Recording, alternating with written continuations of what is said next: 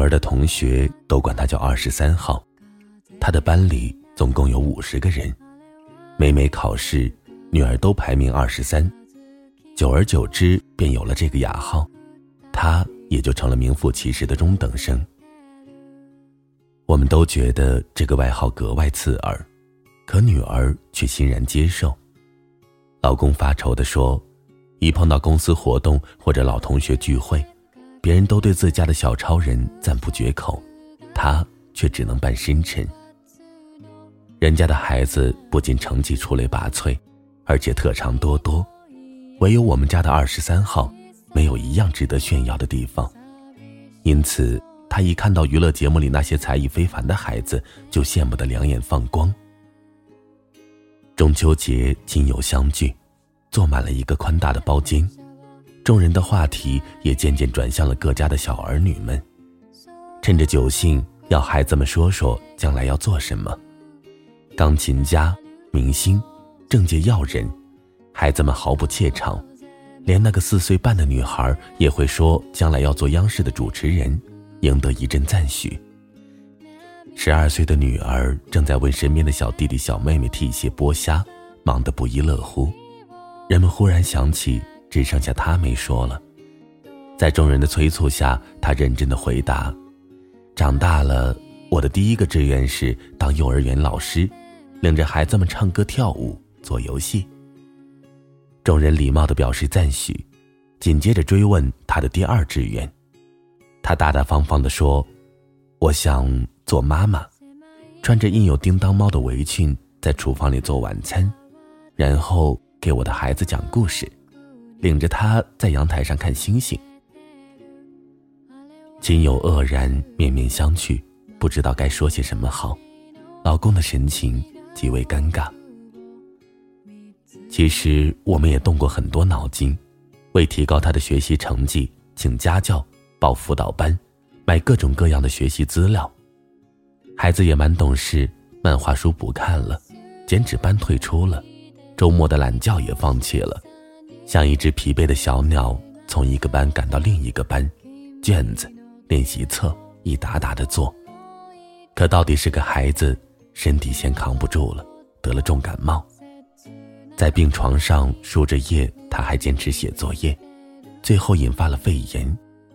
病好后，孩子的脸小了一圈，可期末考试的成绩仍然是让我们哭笑不得的二十三名。后来，我们也曾试过增加营养、物质激励等等，几次三番的折腾下来，女儿的脸越来越苍白，而且一说要考试，她就开始厌食、失眠、冒虚汗，再接着考出了令我们瞠目结舌的三十三名。我和老公悄无声息地放弃了轰轰烈烈的拔苗助长的活动，恢复了他正常的作息时间，还给他画漫画的权利，允许他继续订儿童幽默之类的书报，家中安稳了许久。我们对女儿是心疼的，可面对她的成绩又有说不出的困惑。周末，一群同事结伴郊游，大家各自做了最拿手的菜，带着老公和孩子去野餐。一路上笑语盈盈，这家孩子唱歌，那家孩子表演小品，女儿没什么看家本领，只是开心的不停鼓掌。他不时跑到后面照看着那些食物，把倾斜的饭盒摆好，松了的瓶盖拧紧，流出的菜汁擦净，忙忙碌碌像个细心的小管家。野餐的时候发生了一件意外的事，两个小男孩，一个奥数尖子，一个英语高手。同时夹住了盘子里的一块糯米饼，谁也不肯放手，更不愿意平分。丰盛的美食源源不断的摆上来，他们都不看。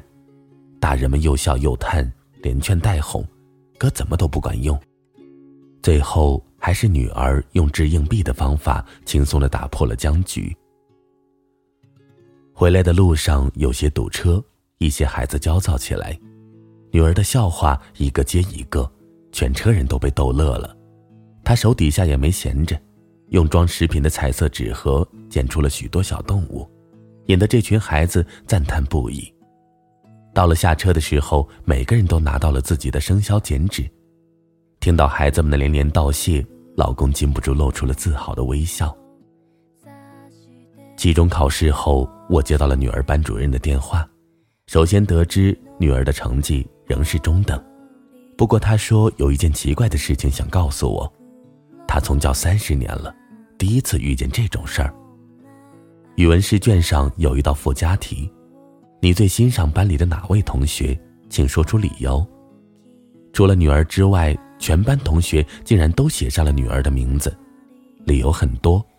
热心助人、守信用、不爱生气、好相处等等，写的最多的是乐观幽默。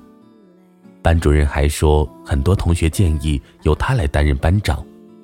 他感叹道：“你这个女儿虽说成绩一般，可为人实在是优秀啊。”我开玩笑的对女儿说：“你快要成为英雄了。”正在织围巾的女儿歪着头想了想，认真的告诉我。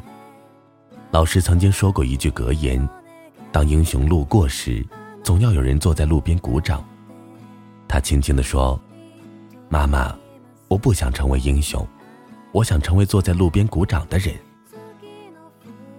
我猛地一震，默默地打量着他。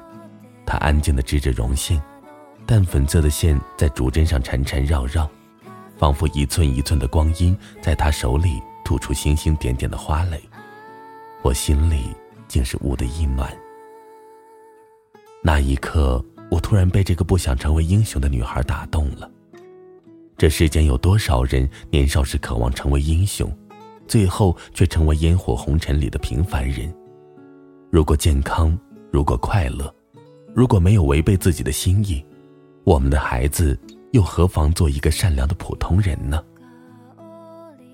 长大成人后。他一定会成为贤淑的妻子、温柔的母亲，甚至热心的同事和善良的邻居。在那些漫长的岁月里，他都能安然的过着自己想要的生活。作为父母，还想为孩子祈求怎样更好的未来呢？晚安，失眠的各位。